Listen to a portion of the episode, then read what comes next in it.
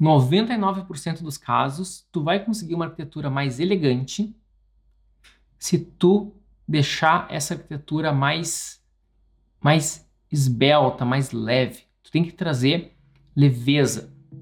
E como é que tu traz leveza? Só conheço um jeito de ter sucesso na arquitetura, que é construindo uma marca, ou seja, um nome. E para o teu nome se destacar no mercado, ele precisa estar sustentado em três pilares: atração, técnica e lucro. Seja bem-vindo ao podcast Estratégia Arquitetura. Formas e proporções que conquistam clientes de arquitetura, que conquistam clientes de alto padrão na arquitetura. Bom, alto, uh, o alto padrão na arquitetura tem características bem peculiares e a, as formas e as proporções da, dessa arquitetura não não não deixar, não seriam exceções, né? Uh, não seriam não, não obedeceria com certeza uh, não seguiria uma forma padrão, né? E sim tem uma forma diferenciada.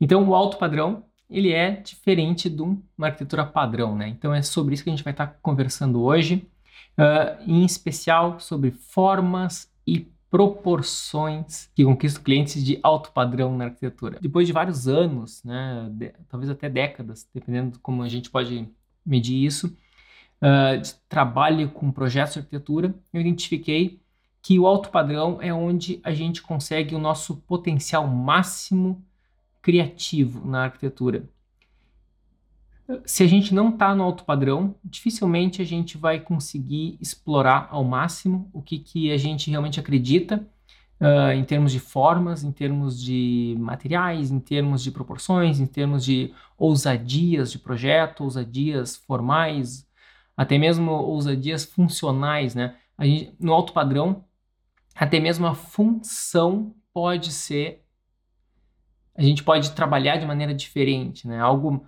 por exemplo, um banheiro, né? Um banheiro na, na arquitetura, uh, em geral, é só um banheiro que as pessoas têm que fazer a sua higienização, mas no alto padrão, o banheiro pode, se, pode ter um pouco de, de, de sala de estar, pode ter um pouco de, de um espaço contemplativo, pode ter, ele pode ser muito mais do que só um espaço funcional de higienização, mas ele pode também ser um espaço extremamente especial na vida do, né, dos habitantes dessa, dessa casa, por exemplo, dessa, dessa residência.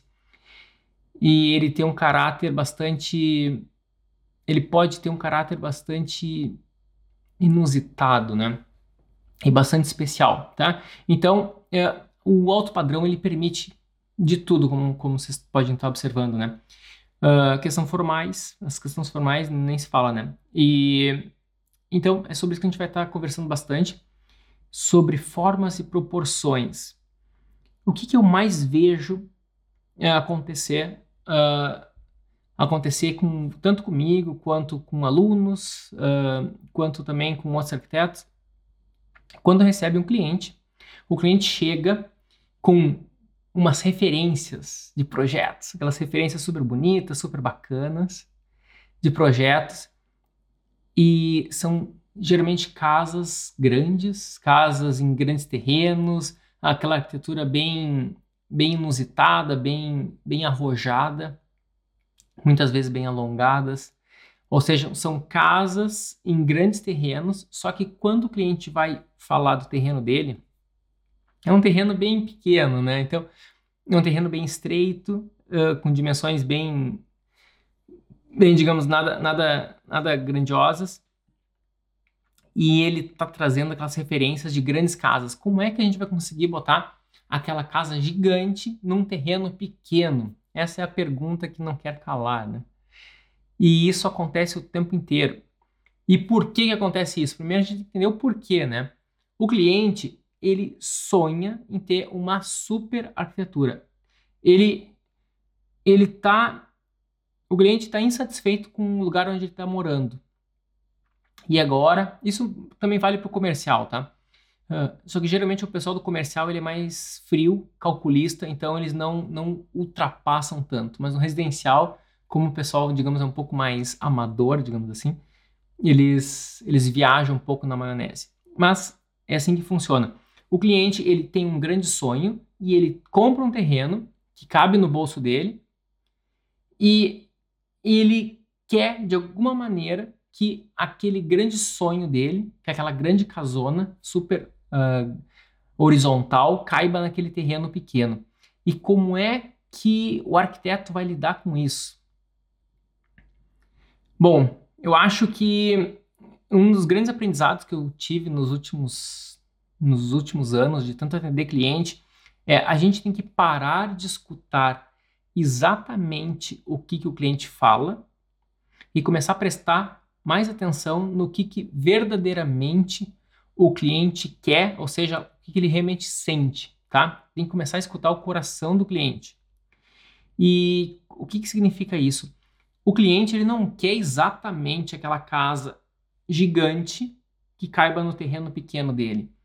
Ele quer é ter o estilo e a sofisticação daquela casa gigante dentro do terreno dele.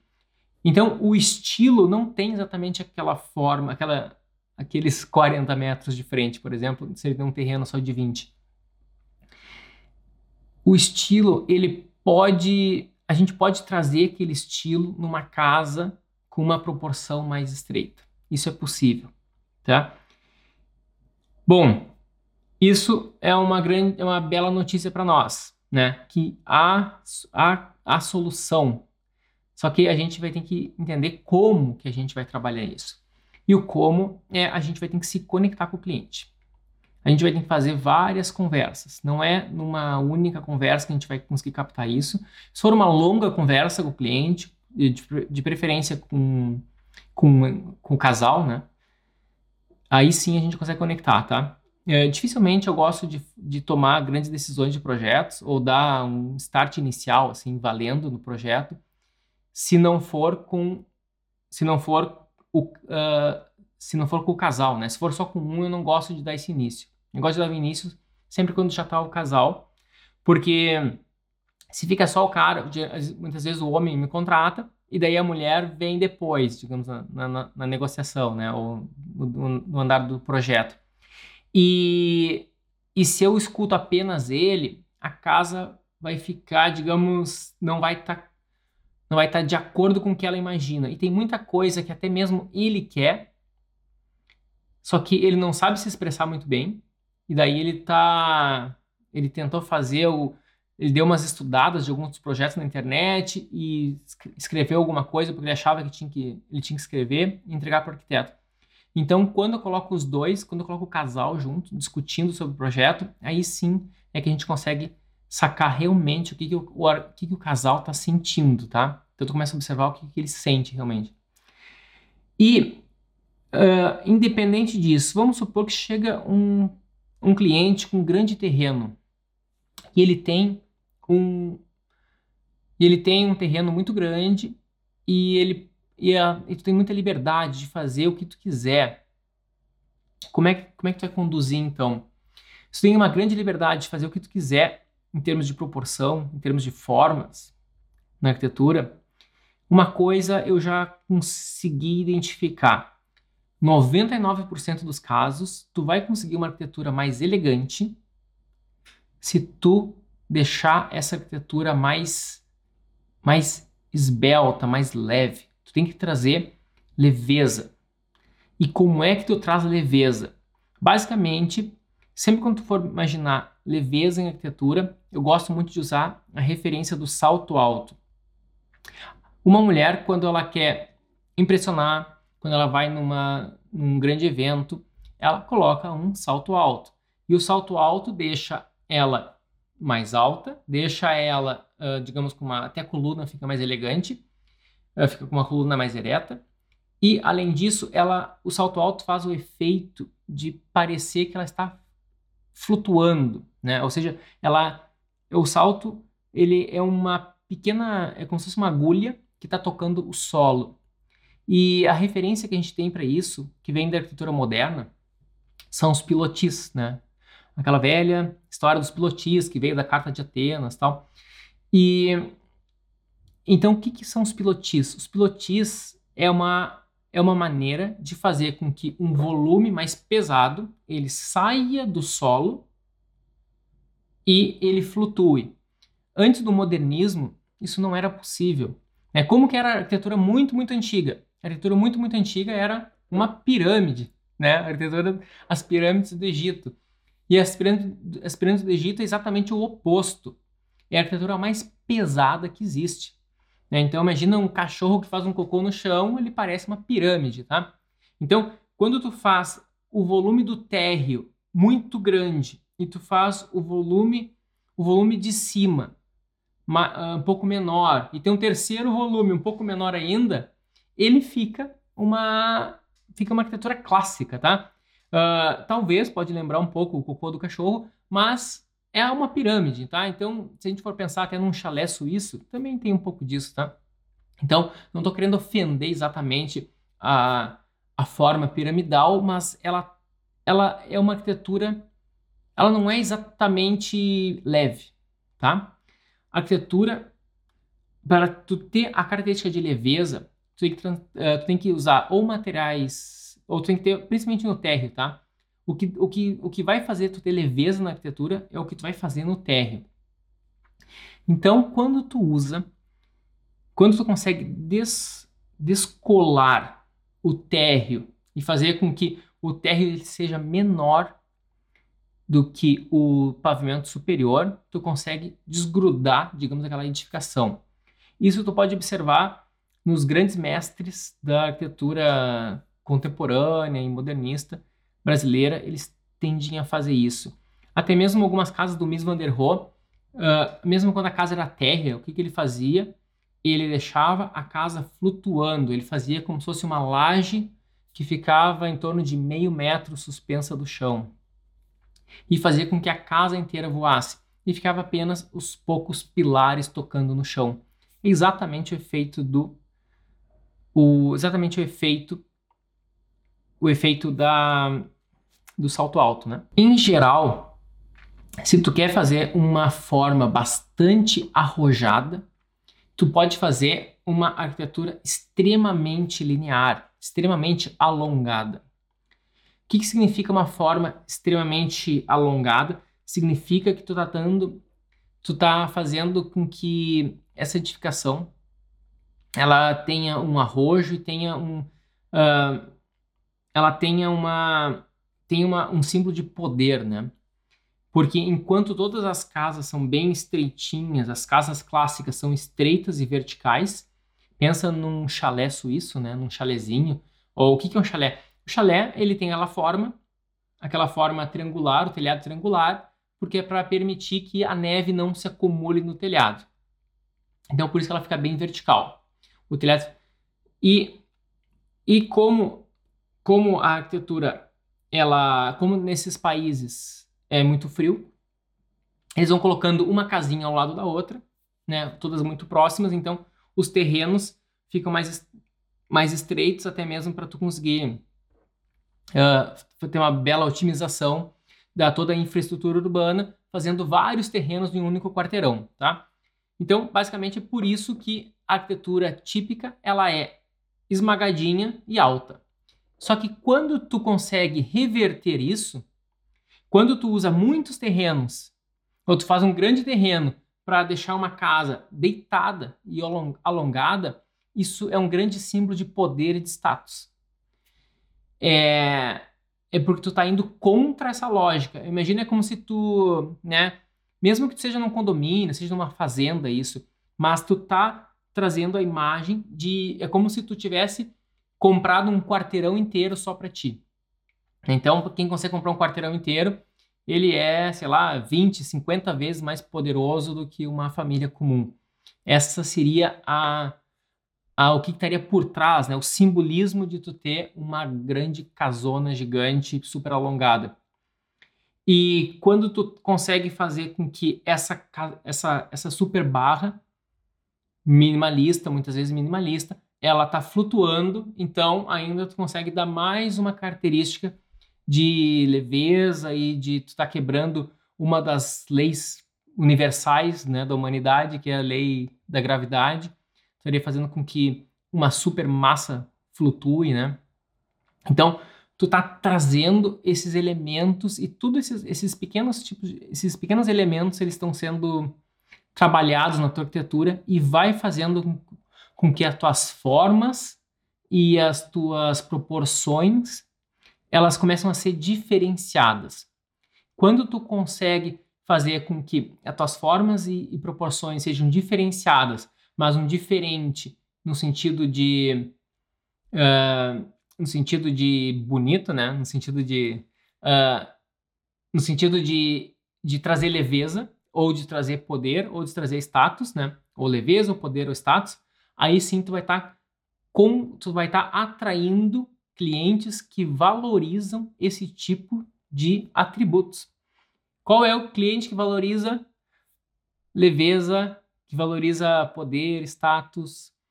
É o cliente de alto padrão. O cliente de alto padrão é, valoriza isso. E o que, que uma coisa, eu diria, uma das regras, um, um dos atributos principais valorizados pelo cliente de alto padrão é a exclusividade. A exclusividade, ela tá de certa forma muito vinculada a isso, porque porque é, é muito difícil tu ficar replicando esse tipo de arquitetura. Exatamente igual, né? Tu pode replicar o conceito, mas exatamente o tipo de arquitetura é muito difícil, porque ela acaba sendo muito única. Agora, aquela arquitetura que é um chalezinho alta, uma casinha alta, espremidinha num terreno, aquela ali é muito fácil de replicar, tanto que é que replicam, né? Então, o que mais tem em condomínios no Brasil, tu vai visitar aqueles condomínios, tem uma série de casas que eh, eu gosto de apelidar, chamar de bolo de noiva, né? Eles parecem um bolo. É uma casa que tem dois, três andares, tem aquelas, aquelas faixas, aquelas patibandas, aquela, aquela grande escada na frente da casa, uh, aquela grande porta alta tal. Essa é uma típica arquitetura de condomínio. No Brasil, muita gente chama isso de alto padrão.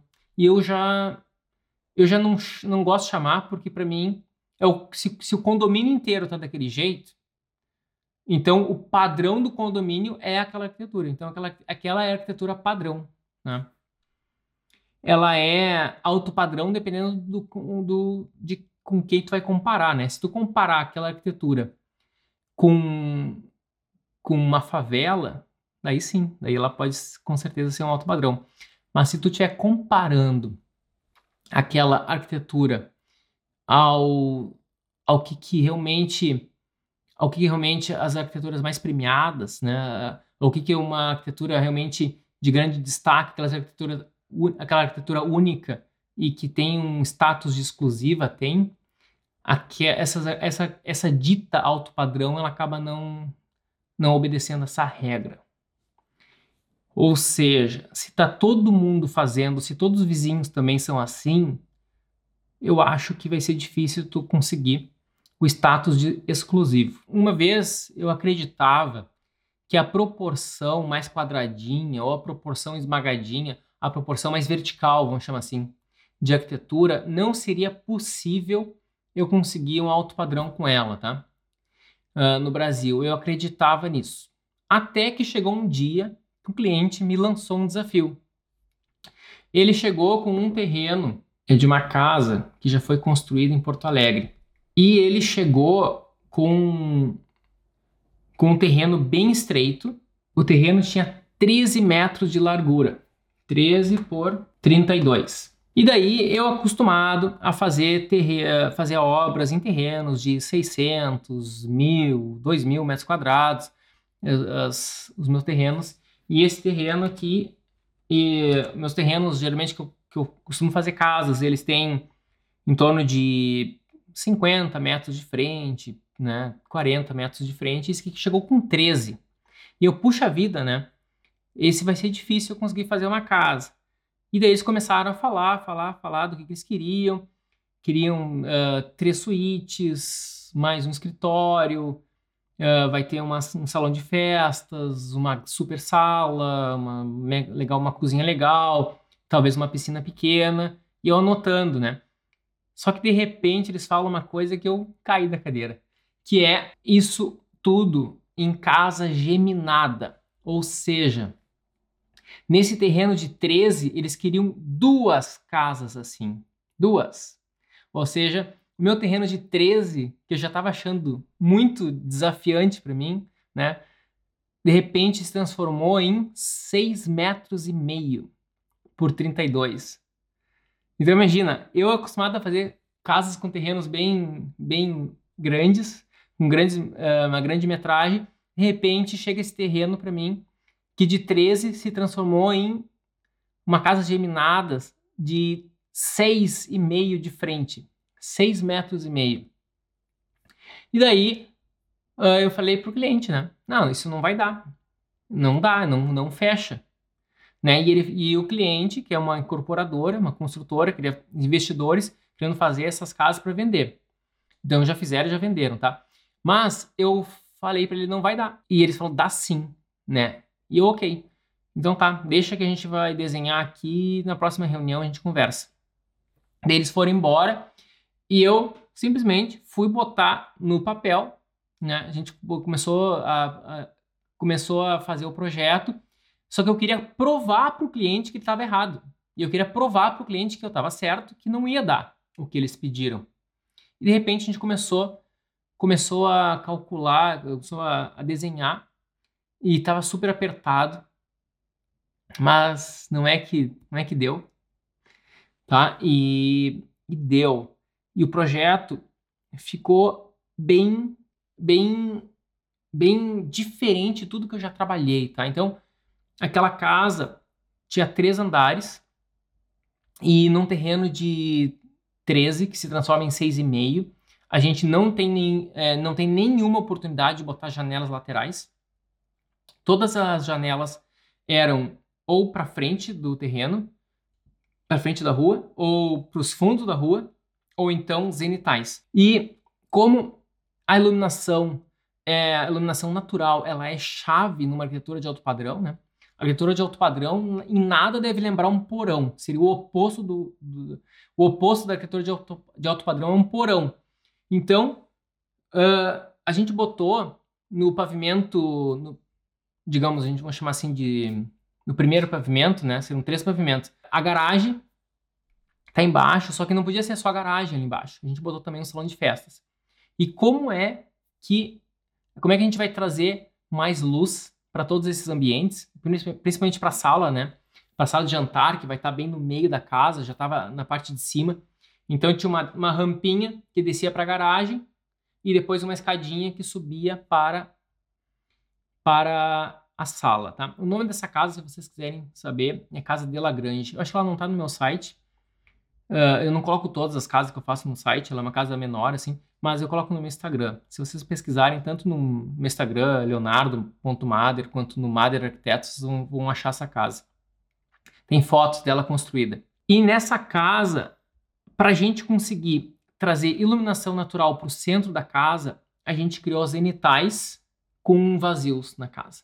Então tinha grandes zenitais e junto com essas zenitais tinha, a gente foi criando vazios e a luz foi foi caindo por dentro da casa, pelo centro da casa.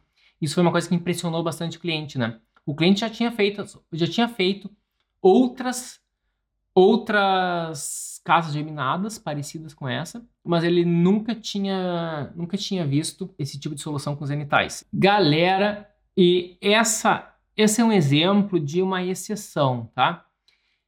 É, é mais fácil fazer uma arquitetura de alto padrão de uma num grande terreno, fazendo uma tipologia mais alongada, mais espalhada, sim, é muito mais fácil.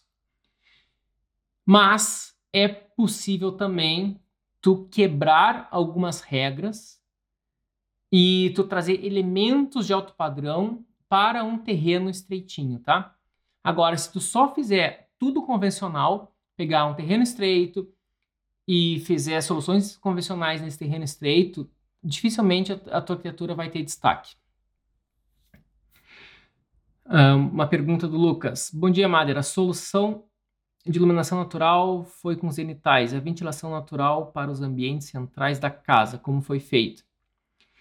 A casa era muito aberta e então a casa era muito aberta, era uma nesse caso, a gente tinha uma cozinha que virava para frente, uma sala de jantar no meio da casa e um grande living que estava para os fundos.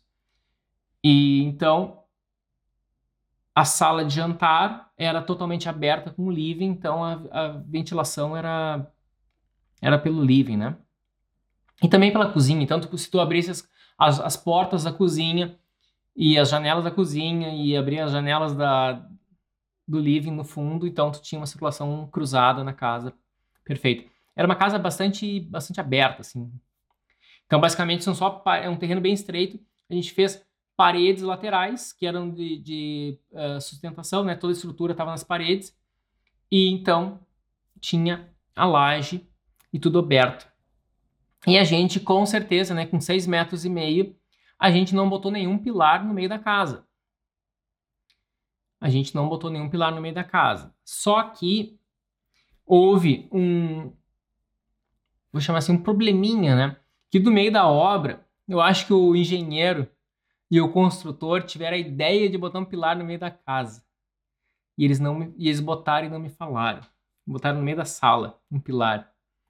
Eles não me falaram porque eles sabem que eu sou totalmente contra, nunca, nunca permitiria isso, mas eles botaram. É, não é muito culpa do, do. Quer dizer, é um pouco culpa do construtor, tá? Mas é também culpa do engenheiro.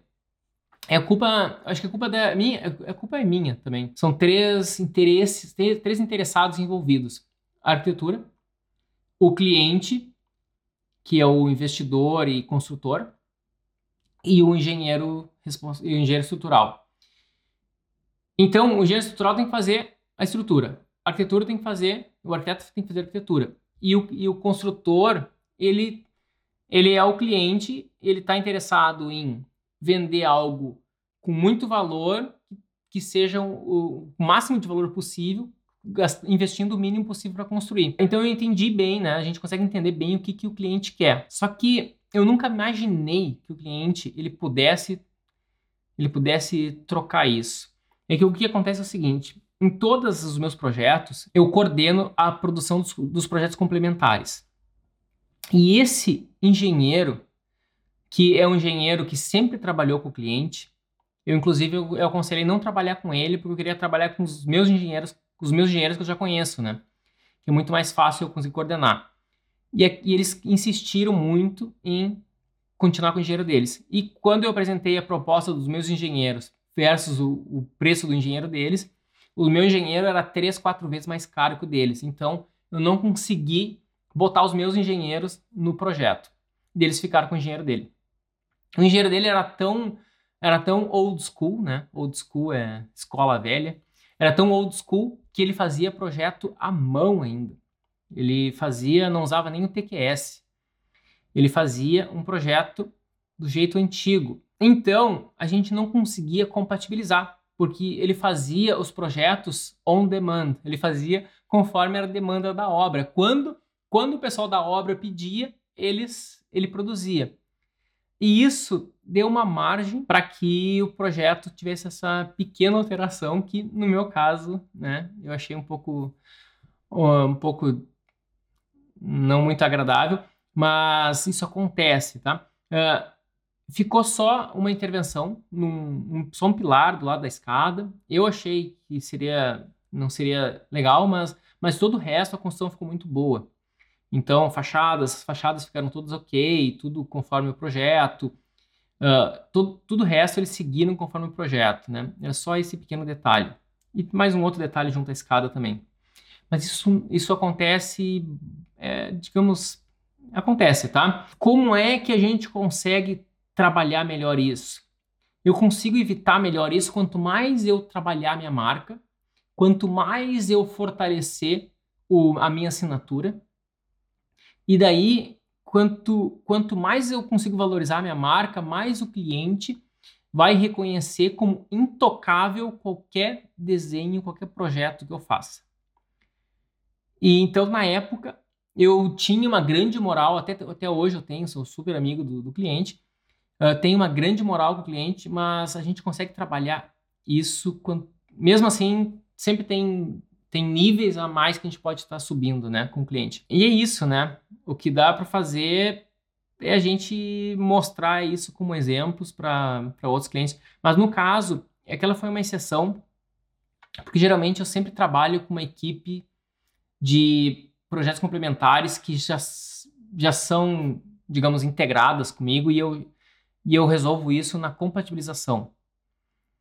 Então ali o, a, o que foi foi essa, essa característica do, dele escolher um engenheiro que, que não entregava o projeto, digamos assim, ele entregava na. fazia tudo à mão, né? Daí aconteceu isso, esse pequeno pilar. Fora isso, eu acho que a casa ficou perfeita, tá? Ficou muito boa. Para fazer um alto padrão de verdade, o que, que a gente vai ter que trabalhar? Não só a, a massa geral da casa, mas também dos ambientes. Muitos clientes me pedem um pé direito um pouco mais alto.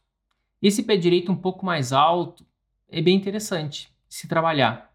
Isso deixa a casa mais elegante quando está dentro da casa, tu percebe que ela é uma casa mais elegante, tá? Só que quando tu olha por fora, tu tem todo um esforço de deixar ela mais alongada. Só que quando tu aumenta o pé direito da casa, ela volta a ficar um pouco mais quadra, quadradinha. E daí o que tu tem que fazer? Tem que alongar mais ainda, tá? Então, para tu conseguir fazer uma casa bem alongada, tu tem que tu tem que estar tá consciente disso. E então, quanto mais tu eleva o pé direito, mais mais longa tem que ser a tua, a tua casa. Tem como tu fazer estratégias que dão uma certa ilusão de ótica? Com certeza. Se tu for olhar a casa Golf Villas, eu trabalhei muito isso.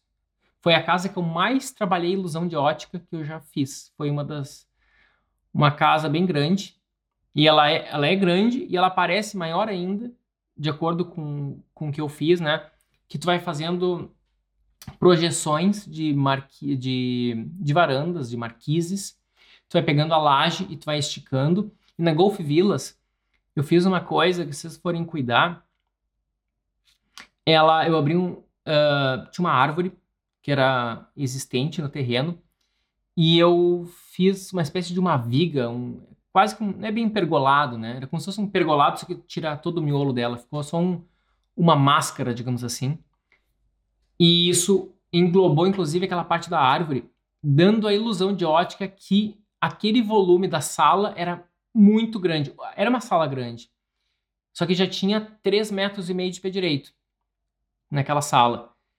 E ao eu alongar bastante para todos os lados as, a marquise daquela sala, fez com que ela parecesse muito, muito, muito maior. Então eu fiz um, uma estratégia de ilusão de ótica que teve uma impressão de praticamente dobrar a área da casa, tá? Em termos de ilusão de ótica, só que na, na prática não dobrou, tá? O espaço interno é exatamente o mesmo. Quando tu vai fazer uma arquitetura de alto padrão, dificilmente tu vai botar peças, os teus dormitórios, os teus banheiros, o teu living, a tua lareira, dificilmente tu vai fazer isso com dimensões padrões. E uma, uma coisa que, que para mim é muito forte, né, que caracteriza muito um alto padrão, acho que em qualquer lugar, tanto, tanto num país frio como um europeu, como aqui na Inglaterra, como na, como no Brasil, eu acho que é a, as esquadrias. Então, eu acho que nada, não faria nenhum sentido a gente usar uma esquadria convencional, com uma dimensão convencional, numa arquitetura de alto padrão. Numa arquitetura bem, bem sofisticada, bem arrojada, sabe? Eu acho que não faria sentido. Só que o problema da esquadria é que a esquadria é um elemento muito caro principalmente uma bela esquadria para tu usar no sul do país, que tem que, que tem que fazer uma bela proteção de que tem que proteger bem a questão de climática, de frio, de vento, chuva. Uma esquadria que veda bem, porque quem é do sul uh, no inverno, quando tem um, um tempo tem uma quando o tempo está mais rigoroso, quando está bastante chuvoso, quando tem uma ventania, se a esquadria não é de qualidade, o vento passa e começa a assobiar pela esquadria. E isso dá um desconforto para quem está dentro. E nesse caso, tu precisa investir numa esquadria de qualidade. Agora, se tu está num lugar em que o tempo, o clima não é rigoroso, tu pode usar esquadrias que pode ser que nem esquadrias de vitrine, né? Vitrine de loja, esquadrias, esquadrias de banco. Sabe aquela típica esquadrias de banco, né? Aquilo é só um vidro, um vidro temperado e basta, né? Aquela esquadria é realmente bem barata. Então, dependendo do local, do local onde tu está. Então, com certeza eu digo que quanto mais quente é o clima, mais fácil é de fazer arquitetura, porque os elementos não tu, tu não precisa trabalhar com tantos elementos, né? Por exemplo, aqui na Inglaterra, onde é muito frio, principalmente no inverno, a gente tem que trabalhar com calefação, tem que trabalhar com, com inércia térmica, a gente precisa manter a, precisa manter a temperatura, não pode desperdiçar a temperatura, o calor. E como é que a gente concentra a temperatura, uh, fazendo com que tenha o mínimo da ventilação uh, exigida né, para higienização. Então, isso tudo é um desafio. Então, as paredes têm que ser mais espessas, a gente usa vidro duplo, às vezes vidro triplo, esquadrilha de qualidade. Agora, se tu quer fazer uma arquitetura que seja só ventilada, o que, que tu precisa fazer? São pouquíssimos elementos, né? É, tu faz um teto, faz algumas, algumas paredes e deu, né? E o vento se encarrega de ventilar.